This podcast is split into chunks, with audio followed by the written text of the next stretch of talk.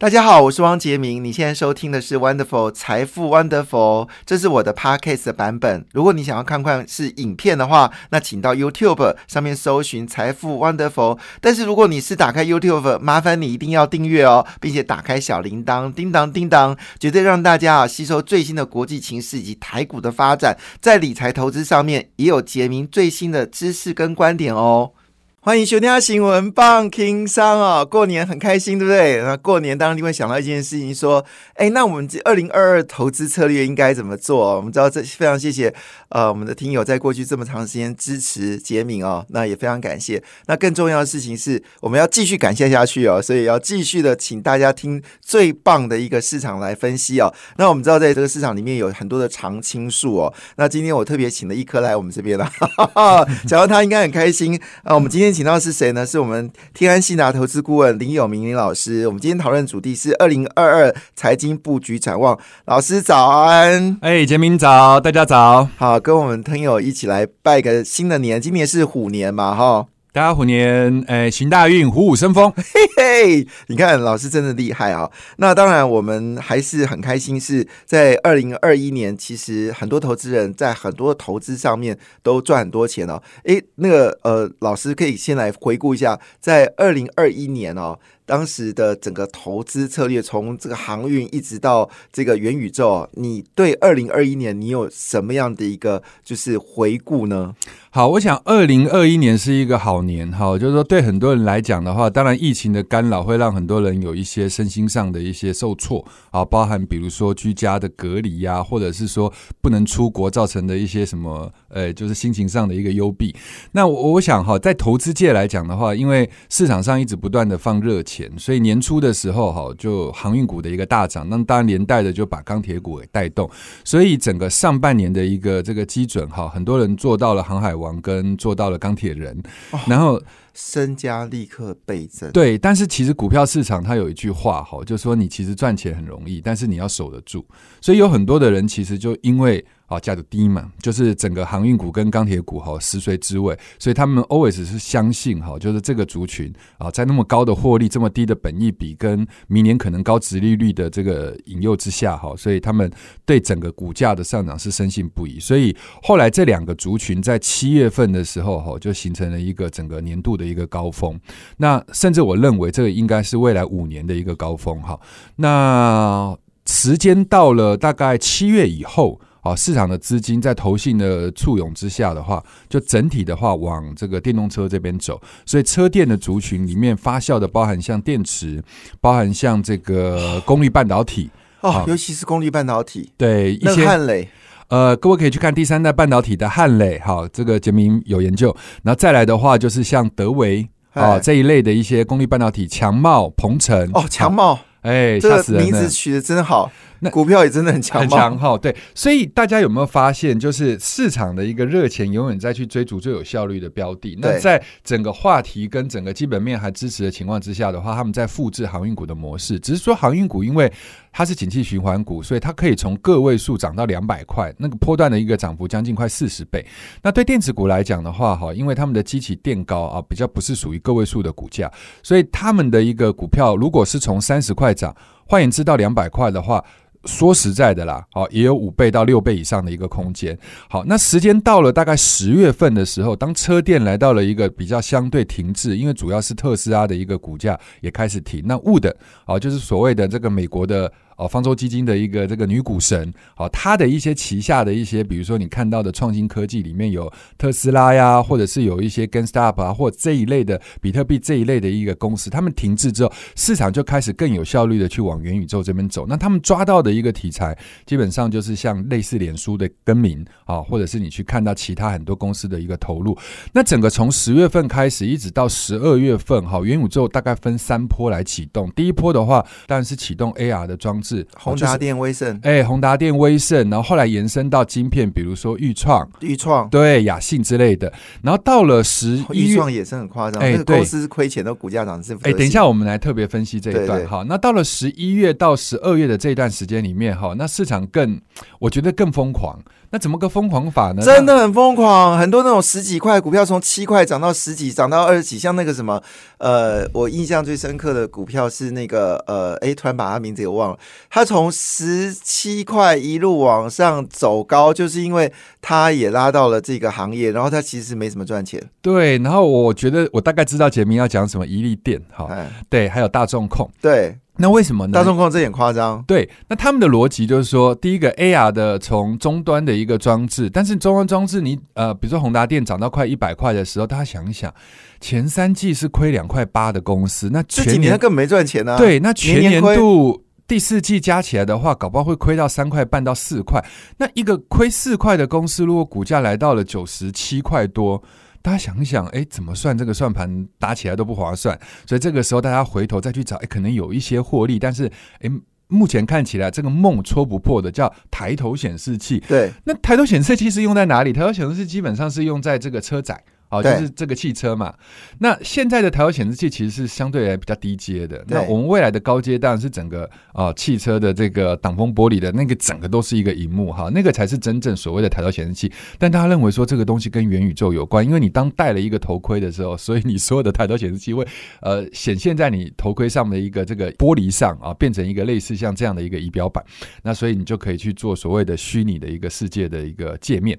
那好，那这个东西涨涨到了大概十二月中的时候，市场又发现，哎，宜利店也好。大众控也好，那这一类的股票来到这样的一个位置的时候，实在是追不下去了。那怎么办呢？哦，大家想想，整个元宇宙的概念里面，其实最重要是 content。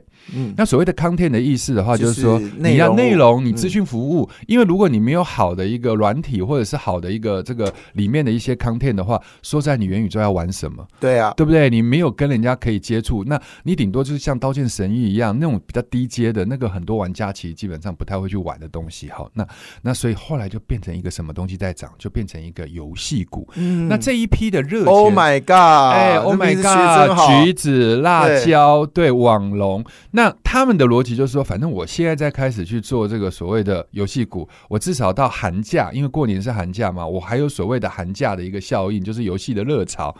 那各位有没有发现，我讲完这中间还有包含一个低轨卫星？对，还有不要忘记低轨卫星也是带动森达科股价，森达科、台亚上涨，对对，全讯、金宝，对。那我现在想要表达的一个重点就是说，投资人其实现在在二零二一年的去年度的时候，你有发现，就是说市场上分两块，一个叫投资。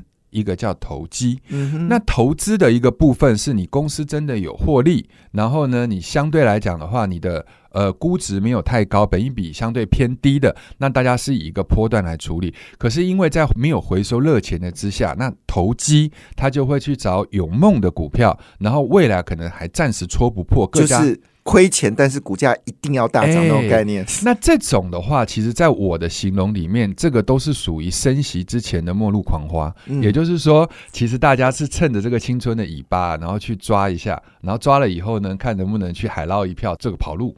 好，那现在跑路，对，那。呃，长期间我们再去观察所谓的通膨效应的时候，在通膨的初期的时候是百物皆涨，对，那百物皆涨，热钱很多的情况之下，就会有很比较澎湃的投机行情。嗯，然后呢，等到开始正式第一次升息。好，或者是你可以说，比如说 taper，就是呃，你开始回收，大概升息应该是确定应该在六月份开始，哎，然后六月就会连续三次，三次就是美国联准会每次开会，但每隔一季开会就要再升一次利息，所以他才预估说明年是三次，对，利息就会从原本零到零点零零到零点二五变成是零点七五到一个百分点，哎，对，然后接下来隔年就会从零点七五到一点五个百分点，或者是零点二五到一点七五个。百分点，那第三年要再升两次，所以美国的利率基本上会从二到二点二五。对，所以美元走强应该是一个必然的趋势。对，大趋势美元是走强哈，但是现在就是说看美元跟其他的欧洲的一篮子货币嗯啊，全世界一篮子货币比，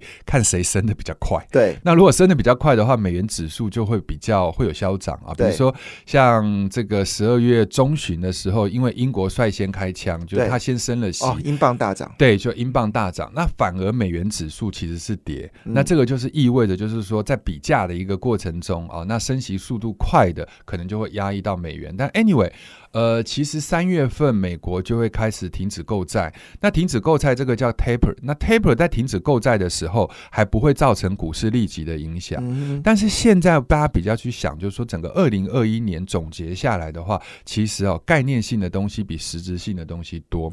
哦，这个我感受很深，嗯像是技嘉、维新，嗯，他们都已经从原本一年赚七块钱，变原本一年赚一呃赚十块钱，到现在一年可以赚到二十块钱以上，甚至接近二十块。就本一比呢，以前还有什么十倍啊、八倍，现在本一比只剩下五六倍，但是就是不会涨。对哭了。好，但没有关系，大家其实就要区分，就是说看你是属于什么样的投投资人。好，那比如说杰明，如果你是属于比较价值型的，就是看股票的一个成长。我真的是价值型的，对，那我我基本上哈，我个人也是比较是偏价值型，哎但是我不排斥市场去投机。对，但是我要跟各位报告，就是说我常在跟各位呃分享一个观念，就是你到底是想要赚钱还是致富？嗯，如果你想要赚赚钱的话，那你基本上就是市场上逐水草而居，就是你有什么热的东西你都去对，做。就是因为看不懂、听不懂，然后是热的题目，你就是闭上眼睛去买。对，那这个叫赚钱，但是它会不会让你赚到很大的钱？不会，因为你没买这些东西，你绝对不敢压重注。对，所以你可能就是，比如说把你的资金分成几个等份，然后每一个等份小小的去琢磨这些股票。那这种股票你会赚到钱，你会感觉今天其实有活着的那种 feel。呃，对，对，因为你今天有觉得有赚到钱的感觉。但但是什么叫致富？致富的话，就是说，当你看好啊，比如说二零二零年年底的航运，或者是年初的航运，那你抓到了一个比较大的这个产业趋势，然后你压进去之后，你很可能你因为他们好进好出，嗯，所以你全部的身家压下去了之后，你很可能那个翻，不要说是你从最低操操作到最高，你中间可能可以翻三倍。嗯，那你的资金这样子翻三倍的时候，你有没有去算过？你人生看是第几桶金就进来了？真的，对，所以当你现在看到了，比如说不管是抬头显示器呀、AR，或者是呃低轨卫星，或者是这个什么其他的游戏股，你还说实在，你真的还不敢把你所有的身家压下去，因为财报出来结果就是，对啊，怎么可能？因为你每天都会提心吊胆、啊。他还在每一我们每个月都月初都要公布前前个月营收，每一季都要公布季报，你营收就过不了然后，看它营收也过，营收也没有增加很多，甚至没有增获利也。没增加，对，然后呢，亏损还是持续的发生，然后季报一公布说这是我该买的股票吗？嗯然后就心中非常的直处呃非常抵毒，但是回头去买了像是技嘉跟维系啊，美 key 的是美 key 啊，但没有关系啊，其实探家贼。我跟你讲 哎、，我觉得我跟你讲，我真的真的这么觉得，就是有名，我真的觉得二零二一年哈、是基本分析者的淡淡的哀愁。呃，对，那这种的话，就是有一句话可以形容哈，就是说无意苦争春呐、好，一任群芳妒，就是嗯你现在呢，当然你看别人赚钱，你会觉得很痛苦，对，因为你的股票不会动。没错，对，但是你有没有去想过，如果你真的时空异位，再给你小叮当的车子做到三个月前，你敢你敢去买，或者是说你你能够把多少钱进去买？如果是基本分析派者，嗯其实很难。就算回到你把时光倒再倒回去，什么宏达电起涨那一天，我我觉得我还是不敢买。因为如果你今天吼，你会在三个月前你会去做买宏达电这个动作的话，那就意味着你自己过不了你自己这一关。，对，那当你我们是基本分析者，对，那当你的这个你自己的选股的逻辑已经开始撼动或变动的时候，那意味着你可能在未来的某一次行情开始走震荡或走空的时候，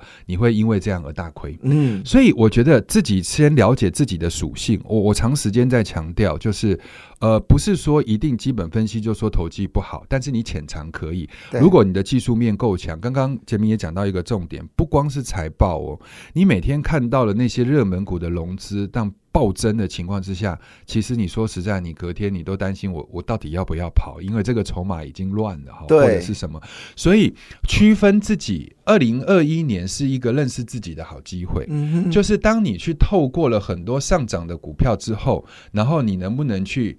把自己的心性给定住，然后去投资二零二二。那讲到这里的话，其实基本上都是回顾。那现在展望哈，二零二二年之后，我先跟各位做一个提醒。按照我长时间去分析，从一九七九年年代第二次石油危机，然后当时的 CPI 核心 CPI。啊，它涨到了大概以美国的情况来讲的话，核心 CPI 已经飙到了四点四、四点六，恐怖。对，那这个四点四、四点六，在一九七九年曾经发生过一次，好，那曾经在二零零四年也发生过一次，它的基期很像，它的坡形也很像。那通常都意味着什么？就是说，在正式升息之前会有一个大跌。嗯，那这个大跌倒不是因为担心升息，而是说市场上其实升息的过程中，当你没有升到百分之二，以美国联邦利率。没有升到百分之二以上，它绝对不会对股市造成一个很大的压抑。但是在正式启动之前，都会有一个甩轿。嗯，所以如果以二零二二年我去规划之前的所有的一个状况的情况之下的话。非常像三月要大跌，嗯，好，那三月大跌的几个基本的一个环境哈，大概是这样。第一个，现在的通膨率其实已经造成了中国呃中国大陆很大的一个压力。那他们那边有很多的 OEM 厂，比如说接高尔夫球单、接 notebook 单，他们长时间苦于啊，好没有办法拿到晶片或者拿到原物料，但是他们其实都硬着头皮干。所以他们其实，在抢料的过程中，跟招工的过程中都很不顺。但是 OEM 的单，他们都先接了，嗯，因为他们接了，就是我只要能够排得到晶片，跟我排得到传奇，那我基本上就出得了货。但是有一些人是打肿脸充胖子。那甚至是包含很多新兴的产业，你去看到的什么呃 AR 的装置、低轨卫星，反正它单子先接了再说。这些股票其实在中国也是飙翻天的。我们说我们元宇宙在台湾涨很凶，那你去看中国那个是夸张，就是天天涨停板，然后涨到了美中国的监理单位都说不要再玩元宇宙啦。对，但是现在就是发生了，根据我中国大陆这边很多的台商朋友。好，我们聊天的一个结果是有很多的厂商这个年不好过，是因为接了单子之后出不了货，所以索性很多的公司其实要准备跑路。好，我们先休息一下。我们今天访问是有明老师谢坤杰。欢迎等来新闻棒听商啊！过年时间，大家一定先想说，我们回顾去年的一个状况，然后思考未来的投资策略。我想今天我跟永明老师在第一个时间点就先分享了去年在上半年的时候，如果在这个前四个月之前，如果你买的是航运股，买的是散装货运人，买的是钢铁、钢筋，大概每天都是开心的不得了。可是呢，时间到了大概就是六月以后，如果还持有航运呢？哎，七月以后你持有航运跟钢铁的时候，你就不知道人生应该往哪个方向。就在这个当下里面呢，马上所谓的就是我们说的这个功率放大器，或者是我们说这个所谓化合半导体呢，突然之间急起直追哦。而这个股票的特质呢，又跟航运跟钢筋又不一样，因为航运是扎扎实实的赚钱，但股票就是给你跌。钢筋钢铁，那对不起，那真的是真的赚钱了。你很想很想看到石化业。好，纺织、钢筋可以说一年赚到三四年过去平均的赚幅，结果呢，股价呢却在休息。但是呢，给这个化合半导体呢，像是汉磊这些公司呢，股价突然之间薄扶摇而直上。那就在大家对于这些所谓化合半导体正在。掌声当中的时候呢，突然之间宏达裂开了一枪，来了一个叫做元宇宙虾米蛙哥 Space 虾米蛙哥，又让这些股票呢突然之间哦就急起直追。这跟前年哦，只要你是碰到电动车概念股，基本上是我记得在。二零一九年哦，那一年是 AI 跟这个呃清洁能源，还有包括我们说的这个呃电池概念股，还有电动车概念股，是一个非常火热的一年。但是呢，等了整个二零二一年哦，似乎好像有啦。后来电池股是有上涨，但是就没有像是二零一九年那么的凶猛。让我想起一句话：“江山代有才人出，各领风骚呃三个月。” 所以大家就会。认为二零二二是不是一个极具挑战的一年？那我现在就问有明老师，我们就按照二零二一年的一些股票来询问你的看法。我们先回到第一个，就是当时因为现在已经。您刚刚有提到说三月份股市很可能会有一个明显的修正哈，但是我们就回到一个比较实质面的先讨论，因为还是很多人想要当海航航海王。我们先对航海王这个族群来做分析啊，航海里面当然包括了就是航空、货柜跟散装货运轮。好，我还还有报关行，还有报关行，对中配行不要忘记它。呃，航运在整个二零二二年塞港的状况会疏解，但是绝对不会结束。好，因为疫情已经虽然是流感化，但是它一直有不断的变种的方式出来，所以整体的话，大家在排船运的运线，再加上整个物价通膨的一个关系，所以整个 FCSI 的一个指数，以海运的指数来讲的话，是会不会跌？哈，那当然有一些公司，包含像航运三雄，他们就开始从短约变长约。嗯，那长约的情况之下，会有的约在去年签的时候还签了三倍约，对，签了三倍约，而且甚至签了一年半以上。到两年的约，所以对他们来讲的话，获利是呃是 keep 住的，就是一直二零二二年整体的航运类。好，然后跟二零二零年的 EPS 可能不会掉，甚至还会回升。那我现在讲的叫基本面。那接下来我再讲股价面。好，第一个，我们长时间，因为我跟杰明在这个市场上的时间真的太久了。好，那久到说我们已经看过很多的原物料的周期。对，那原物料的操作方法就比较不是像电子的成长股的操作方法，就是它的。起涨点一定是在本益比非常低，就是亏钱的状况。好，那它的甚至没有本益比。对，那甚至它的高点的话是在本益比非常低，也就是它大获利的时候。那现在二零二二年，如果假设以长隆跟阳明他们都可以维持在三十块 EPS 的一个情况之下的话，那现在投资人在想的是什么？想的是说我二零二二一年的时候。我的保障是我买的这些股票，我二零二二年可以高配息。嗯哼，哎，对，因为它还会再获利。好，那讲到高配息，我稍微打个岔。有没有老师预估今年大概上市贵公司可以配出多少利息啊？哦，这个我倒没有去计算，但是我想，如果以每一家的获利至少都提拨百分之六十来配的话，会相当可观。因为今年对很多的公司 EPS 成长真的很快，很恐怖，很恐怖。对，那当然配息配最多的一定会是台积电这种 AC 半导体的比较大型的公司。那红海也不会配太差，金融股配更好。嗯，好，那航运股的话，因为被要求，也就是说你股价让很多投资人套牢，所以你在这么赚的情况之下。的话，你必须要配息要配高一点，所以到时候股东会会有一波行情。那原则，所以你是说航运会可以留意一下在股东会前的对，但是现在它的波动就只剩下区间啊，也就是说，二零二二年你到底期望什么？期望航运股什么？因为二零二三年不会赚。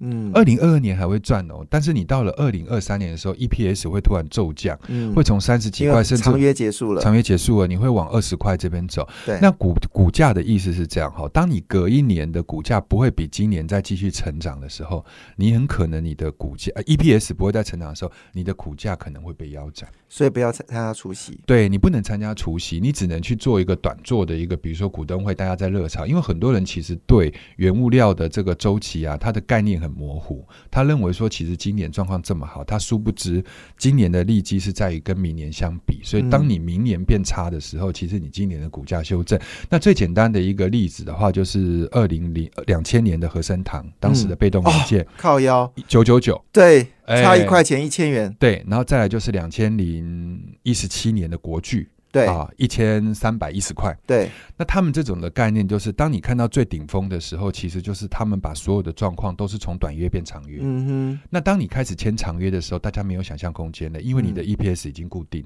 那当你 EPS 固定之后，你未来不进则退。嗯，好，所以这时候国际它不是就从一千三百一十去跌跌下来了吗？最低跌到多少？两百多嘛。没错。那跌到两百多的时候，它中间有没有反弹？它还是有反弹啊，它还是从两百弹到四百啊。对，但它就弹不起来。对，那但是问题是，你是买在两百的人，还是你是买在一千块以上，甚至是一千三的人？所以我对我今天要表达的重点就是说，如果你航运股是从年初去年的年初啊，你就买在了，比如说长荣、阳明都是买在将近快两百块的水位的话，那你现在这个。时间点，你当然没有办法去解套，因为原物料的周期就是一一个 cycle 可能是五到十年。对对，那如果你是在，那你怎么给那些买在两百块人的建议？停损，反弹停损，反弹停损，因为它叫原物料，不要撑了。因为你要记得，原物料它它。出出套房最好的方式就是挥刀斩马谡。对，但是你那个斩马谡是很有尊严的斩，嗯还是你是很踉跄的斩？好，要有尊严的把马谡给斩掉。那散装货运轮呢？散装货运轮哈，我觉得相对来讲，因为它它比航运股跌的海运股跌的更深。嗯，那跌的更深的情况之下的话，其实它的基期已经低了。嗯但是各位要知道，以后不管它是在铁矿砂或在原物料，煤炭对煤炭农产品农产品，其实在通膨的情况之下上涨居多，对，所以它反而其实它的获利应该会比海运更来的突出。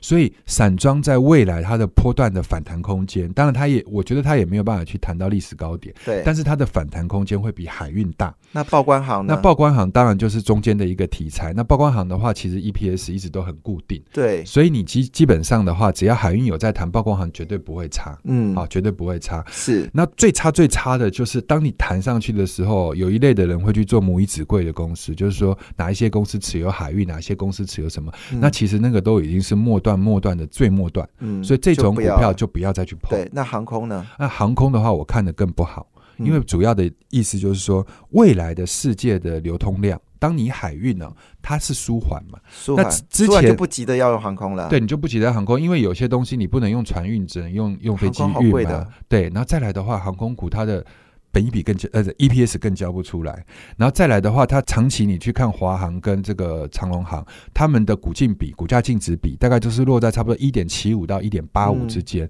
所以你把它的净值去乘一点七五、一点八五，其实他们早就已经过价了。那过价的情况之下，所以这个东西也是接近于历史高点。好那铜就是铜箔基板嘛，嗯哈、然后还有钢，就是我们说的这个不锈钢、钢筋、螺栓、螺帽。对，那这个在去年的时候，其实在前面四个月，投资人也都是赚到荷包满满。嗯那当然，主要的题材就是因为中国减产，还有、嗯那今年题材就是美国基础建设正式要开始展开了。嗯你怎么看这个行业呢？好，第一个原物料的状况来讲，我们以钢铁哈，那钢铁有最大的两个需求，第一个的话一定是汽车，第二个是哎，第一个应该是建筑啦，嗯，好、就是包含像基础建设，第二个是汽车。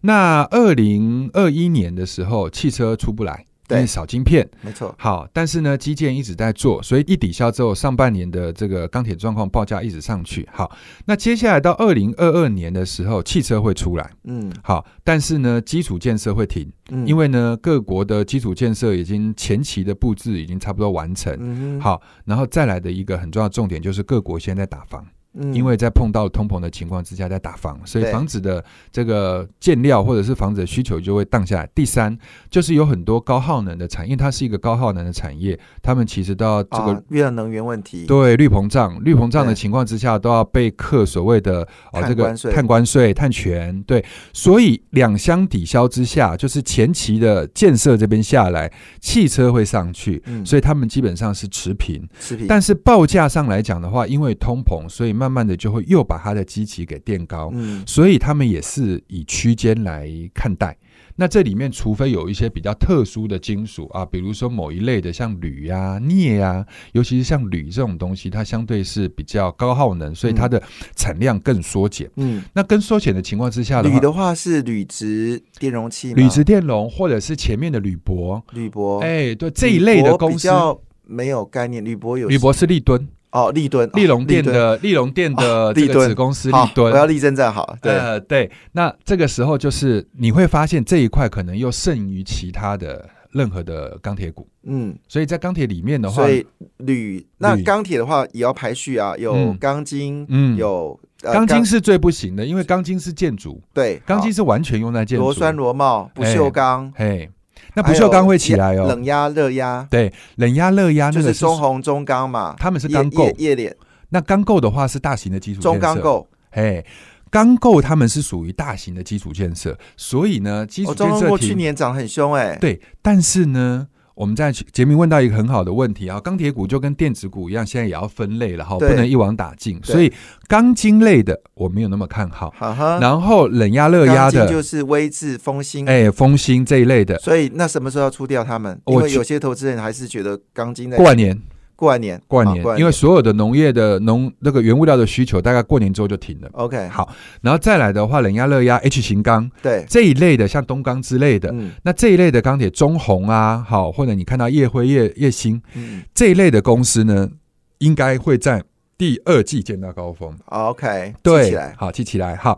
然后呢？那年也配息配很漂亮哦。，对他他们这个都是很稳定，像东呃，去年他们是赚到一个可怕哦，对，那这个时候你四月份要在所以它跟航航运股也蛮类似的。就股东会之前走掉。嗯哦，趁哼，它拉一波走掉，嗯因为很多人搞不清楚状况情况之下，嗯你可以趁机可以先先走，好，那铝铜镍，那个会比较好。嗯铝铜镍会比较，不锈钢会比。铜是铜箔基板吗？铜箔基板，那那第一铜呢？呃，第一铜 铜现在是这样，因为铜有电子的需求，对，然后铜有很多充电动车充电站的需求，嗯对，对，所以原则上铜的趋势是上去，那铝更不用讲，铜基本上产量不受限，嗯，但是它需求有有出来，嗯。但是铝的话是又有需求，嗯。它又有产量的受限，嗯。所以铝这一块的话，alumi 的这一块其实是好的。嗯，那几内亚那边你就不要发生内内乱，好，因为铝最大的产区在那赶快问一下电动车，好。因为二零二三年红海就是要大量生产，绝对会好。对，二零二二年是一个很重要的关键点。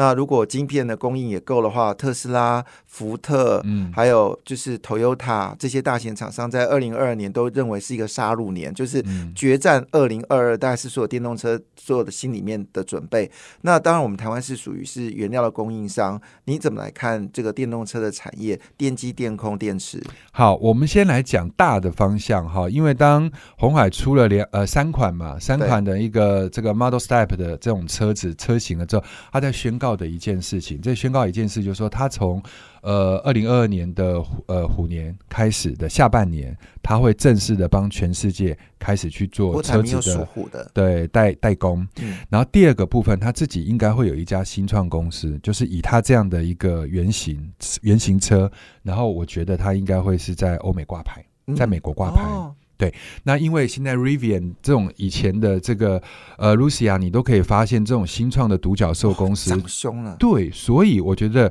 呃，以洪家军来讲，他会去做这件事，嗯所以下半年其实应该是红海的天下。那红海应该是要买红海还是红海的子公司？我觉得分两块，嗯，红海是保守好多人心哦。保守的投资人要买，我觉得红海会是以前二零二一年是红海伤伤心年，红海会是以前半个半个台积电的概念，哦。就是在电动车里面的话，如果你去做全世界的代工，你你真的新创公司你没有办法去生产车子，你都会去找红海。哇，对，那它会是半个台积电的概念，就是它已经是在某一个产业的龙头，跟台达电有点像。嗯。所以他们的一个股价，你不要说他们不赚钱，那如果你连宏达电都敢做了，所以所以我们就把像是 Toyota 啦或者 B N W 当做 Intel 但是把这些三线以下的这些车厂的概念，就是你把它当成 NVIDIA 或者当成 AMD 或者什么，他们起来，但是他们没有办法做车子，因为嗯那刚光搞一个产线，他们就来不及了。所以就要这时候台积电的角色，呃，红海角色就就是台积电的角色。哦，这样懂了啦。对，那你就找红海去代工，那红海就做，所以红海一定是一个比较大，但红海一定不会是最标，但是它嗯一定很稳健的可以让你赚到钱。好，嗯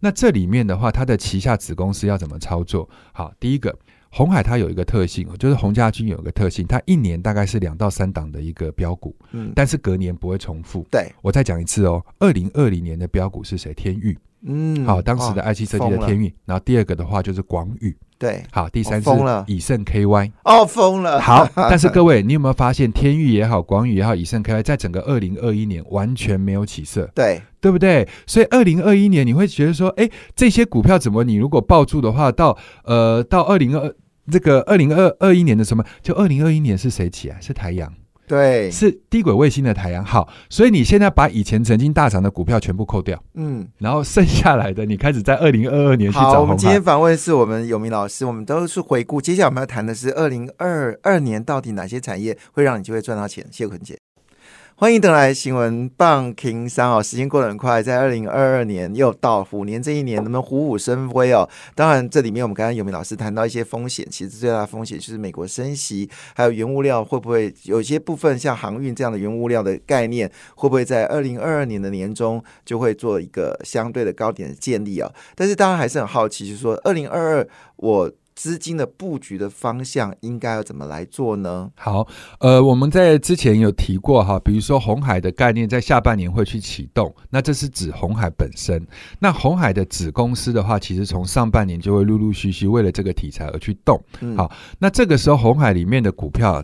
扣掉了去年、前年曾经大涨的标的，全部都扣掉。嗯，因为红海一一一年大概就是两到三档的重点股，而且大概都是以标两倍到三倍这样的一个情况之下，好，那我们开始去做点将，也就是说，呃，现在的红海里面有什么东西还没有发酵，跟电动车有关，但是他们的营收可能会在当年度二零二二年会去成长哦，至少五成以上的。那目前看起来的话，里面有几家公司，嗯。那第一个部分的话，有一家叫做松上的公司，嗯好，那松上的公司的话，其实它的老板是戴正武，好，那嗯。他其实算是泛红海，那他做的是磁性元件跟 PCB，好这一类的东西。那他早期的话，其实大家因为要做他的时候，是因为他的老板同时也是 Sharp 的董事长。哦，对，但是后来因为竞业条款的关系，所以对为了怕这个所谓的子公司有这个利益利益上的往来，所以他辞掉，嗯所以他后来的股价就跌下去了。对那它股价一跌下去了之后，大家心里就在想说，他题材不见，可是没有。但是在未来整个红海的车子里面，哈，M I H 都不是自己的啊，就都是外来的一些这个外蒙的援军没。错，那外蒙的援军会涉及到第一个就是毛利被压缩，第二个的话，其实他们同时要接红海，他们也同时有接其他车厂的单，对，所以他们就会碰成这种两难。嗯，那这个时候，红海自己本身的公司会反而比较没有这种压力。当然，哎，对，所以像松下这种松上这种公司的话，基本上它就会取代了很多的磁性元件 PCB 厂，呃，提供软板啊，或者是提供一些通讯的东西，而成为红海在这个所谓新创公司也好，代工车子里面很重要的一个关键元件。所以我认为它的营收在二零二二年有成长五成以上的机会。其实刚才尤明老师一听到软板的时候，我心跳加速，因为我就想到南电，我就想到景硕，我想到新对星星。瓜哈。好，你看那个真的很夸张，那个时候星哎，杰明，他们都不会是最标的股票，可是你不知不觉，你比如说你一阵子不去哎，看它，南电六百了啊，你不去看它，景硕是呃已经快四百了耶。对呀、那啊星星当时火灾的时候七十，现在也两百了耶。你会不会觉得说这种股票当然嗯没就是有闷不吭声的，对没有抬头显示器啊，也没有一些什么闷不吭声的可。是他们这种股票才可怕，对，而因为他们从来不涨停，但是涨不停。而且还还大家还觉得对好期待，因为他们还扩厂。对我，的妈呀！好，那这个时候呢，软板类的东西，你大概就是从哎红海里面的一个松上来去走。那另外的话，整个 IC 设计一定是不可或缺，因为每一年红海都会动一只 IC 设计股啦。嗯哼好、对，就是说看你是动哪一只。那目前看起来的话，以整个明年度的进度啊，八二六一的附顶。在这个所谓的 MOSFET 去转 IGBT 这一块应该会起来，因为还有一个比较大的故事，就是说红海之前买了一个旺寸旺宏的六寸厂，那这哎个六寸厂是做所谓第三代半导体对。化合半导体，化合物半导体的一个这个厂，那他把以前的这种所谓的六寸厂买下来了之后，那这个时候他是做材料用的。嗯，那基本上什么叫做化合物的半导体？它其实就是拿所谓的 MOSFET 也好，嗯然后上面去涂料，嗯，然后去涂就是涂这个所谓第三代半导体的化合物材料，嗯对，然后去寄转所谓的 IGBT。嗯那所以它的基底还是 MOSFET 啊、哦，基底还是但是它需求会大幅增加啊。对它去，因为功率半导体基本上一定是车子必用的嘛。哦，功率半导体，功率半导体，功率半导体，每天早上要喊三次。对，那台湾没有去涨金的条件，所以没有办法去像什么日本啊，或者是什么其他的去涨金。但是台湾会去买别人做好的这种第三代半导体的这个晶片去做切割，这就是汉磊在做的事，甚至用机台。那今年一定二零二二年不会流行这个方向，就是说红海自己有六寸的厂以后，它可以去生成这个化合物，嗯，但是它很可能化合物生成完了之后，它去拿自己家的 IGBT 去倒，呃，自己的 MOSFET 去倒成 IGBT，所以以这样的一个情况之下，供应它整个车子供应链里面用，所以富鼎的角色就变得很重要负。顶，那 MOSFET 的这一块的话，因为它之前都是白牌家电。那现在的话，如果说它是转车电的话，它的比重可以从大概原先不到一成，可以跳升到四成以上。嗯，因为这个要长时间认证，一旦过了就就不会停了。所以为什么当初的强茂跟鹏程可以涨这么多？因为认证它要花一年半的时间，是但它过了就过了。过了以后，那个量就整个出来了，所以富鼎也是其中的一块。所以我红海里面下半年是操作红海主体，那上半年的话，这边你就可以留意富鼎跟松上。对，那另外，刚刚这个之前呃杰明有特别提到，比如说那电控呢、电池呢，对，第一个我是不看好电池，因为我之前在讲电池的时候，其实是聚合还在三十块，美骑马也是很便宜，对，大概差不多六十多块的时候，后来都标股了。，对，都标股。那电池碰到一个很大的问题，就是它是一个红海竞争的市场，因为你再怎么样，你拼不过中国大陆。那只是因为当时的宁德时代在二零二一年大涨的时候带动了一波，然后再加上中国的耗能限制，所以导致台湾的有很多可以出得来。可是现在这些股票涨高的情况之下，其实他们的本益比也过高。那如果说大厂再去选的话，它其实还是以中国大陆供应的这一块为主。那台湾这一块是等于是他们吃剩的啊，所以那原则上的话，其实我这个逻辑我一直存在我脑海当中。嗯，可是，在去年的时候，我们就突然间翻到，哎，真的是他们就是涨起来了。嗯，可是我涨起来是觉得这块这块土地自从这块电池自从苹果的这个呃电池转成是中国品牌之后，其实台湾的电池就。相对我们的经济规模也没有人家大，人家是砸重金在发展，我们也没有政府补贴。不过话说回来，我们从电池里面就要想到一个，就是充电桩了。充电桩、建核心什么之类，最近很多公司都说他们中有装装呃充电桩。让我最印象最刻是建机，好，建机在去年是一个标股。怎么来看充电桩呢？我觉得他们的题材也发酵完了，也因为二零二零年一直到二零二一年哈，其实。高成长的时候是零到零到有的那个过程是最它的斜率是最陡，可是它现在美国基建哈拜登完的基建跟各个充电桩开始在铺设的一个同时，我认为啦，哦他们的一个成长的幅度大概可能就从原先的五成六成降到只有两成三成哦，增长幅度不那么大了。对，那股票其实是在等于是车子在开车，你从一一速加到三速的时候是最快。然后从三速到四速到五五档的时候，其实你是有快，但是它已经没有那么快，因为它的斜率。可是我觉得二零二零二二年的充电桩应该是一个急速，除了台湾以外，哈，台湾现在在睡觉，可能会是全世界最热的话题吧。因为拜登也要拿七十亿美金来做充电桩。对，但是我觉得有一个比投资要更领先的东西，台湾缺电。嗯，所以你这么多的充电桩的情况之下，如果呃股票是比比看的概念嘛，第一个我有一笔钱我要去做充电桩，还是我有一笔钱我要去做储能？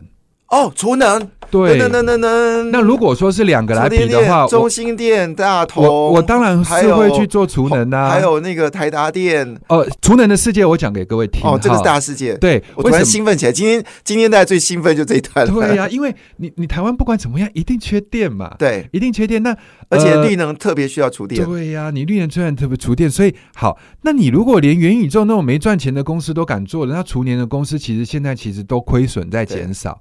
那这种趋势。的话，一定是未来长时间的发展。你去想哦，台湾的夏季用电的高峰，所有车子如果有了充电桩之后，你现在大楼这边，你看大家的电表怎么跑？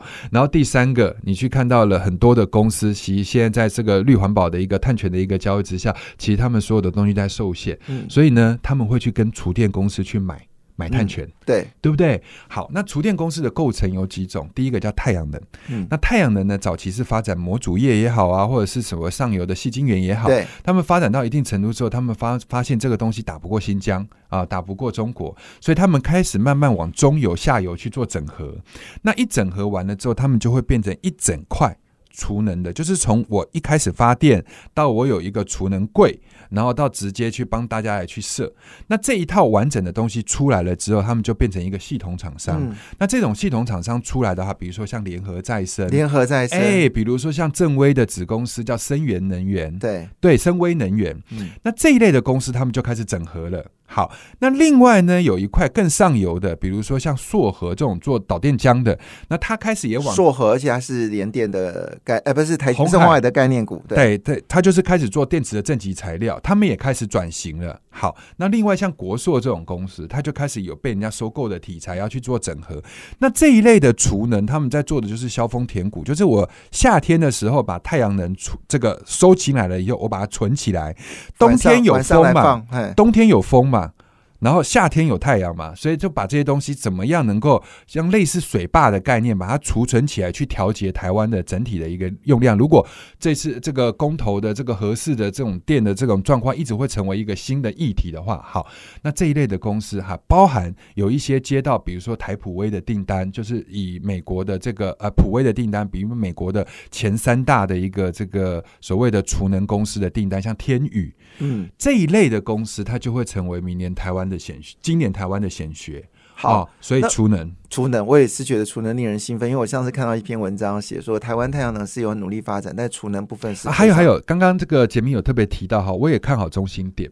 对，那因为中心店在未来的话，不管是你去看到了所谓的充电桩也好，充电站也好，什么它几乎都有。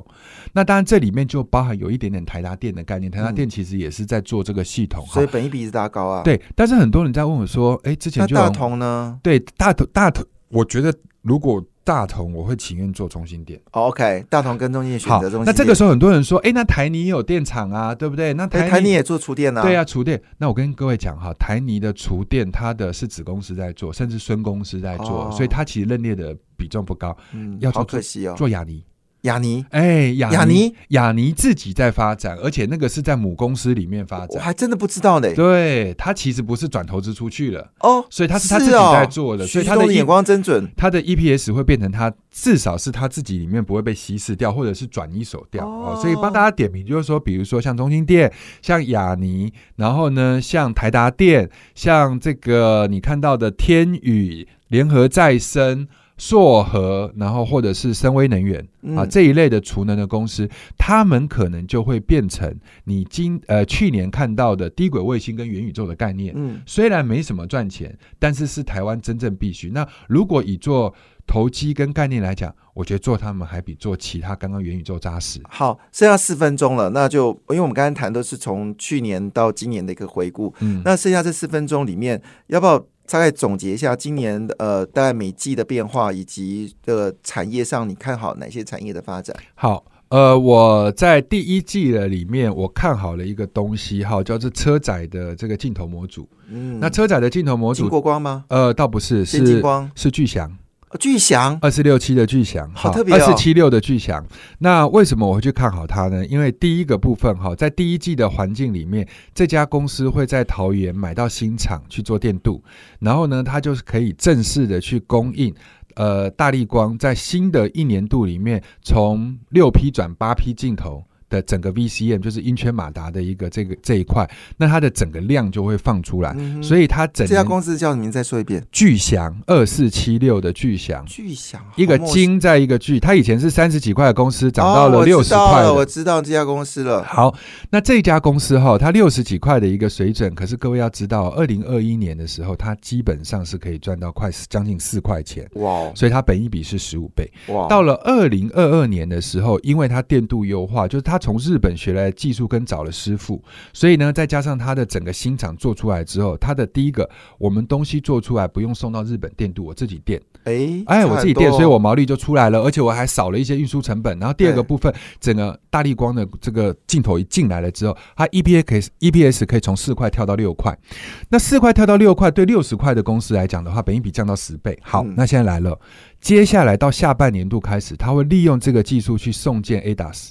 哦，哎、那 ADAS 一旦送件的时候，到了二零二三年的时候，它 EPS 还有继续在成长八块到十块的机会。哇，所以也就是说，你现在看到它是六十块，可是如果你去想象，在未来的一到两年之内，它可能 EPS 变十块。那现在以台湾十块的 EPS 的公司两百五起跳，嗯，所以各位有没有去想过它的空间有多大？但是它中间会有一季一季的一个波动好，那这是第一季要去注意的一个股票。那到了第二季里面，我就跟各位讲说，哎，你就可以看一下红海里面的零组件的一些公司，比如说像松上这种公司，因为它办的松是什么松？就是松下的颠倒，哦，好，变松下，OK OK OK，对对对，那那为什么要注意它？因为它在第一季会发了一个可转债，那对这个可转债它的定价，所以一整季的股价其实就应该就是一个区间波动。你刚。才说巨响的响是哪个响？呃，吉祥的祥，吉祥的祥嘿啊，我有印象了。对，吉祥的。一个哎以前，不是做他说是他做的是钣金的吗？对他以前是做这个钣金，嗯然后去做那个呃类似人家做模组的，哦，但是他现在已经这个模组，因为他设计能力非常好，连大力光都已经全部只用他的，嗯。一力电也在用他的。哇，那一力电赚的钱是他的不知道 n 分之一，对。可是股价是他的多了哎，多了一呃大概五成啦。啊，都五成，对啊，所以啊，一力电的客户，一力电是他的客户啊，结果他的股价比一力电还要少。对。对，好，时间过得很快，我们真的今天很多内容可能都还想要听了哈，但是时间已经是慢慢的接近到尾声。其实我是想一件事情说，在二零二二年的投资人的心态应该是要怎么样的一个保持？上半年要比较保守，而且是要以成长性为主，因为通膨会减低估值，通膨会压低，所以你只有高成长的股票才可以抵抗通膨。嗯，但是到了下半年，只要它中间有甩轿跌宕过了之后，那下半年一定就是所谓的电动车跟伺服器，或者是你说的 AI 的天下。好，今天非常谢谢尤明老师提供我们这么宝贵的经验，谢谢他。那祝大家新年快乐！好，谢谢大家新年快乐！谢谢。感谢你的收听，也祝福你投资顺利，荷包一定要给它满满哦！请订阅杰明的 Podcast 跟 YouTube 频道《财富 Wonderful》，感谢，谢谢露拉。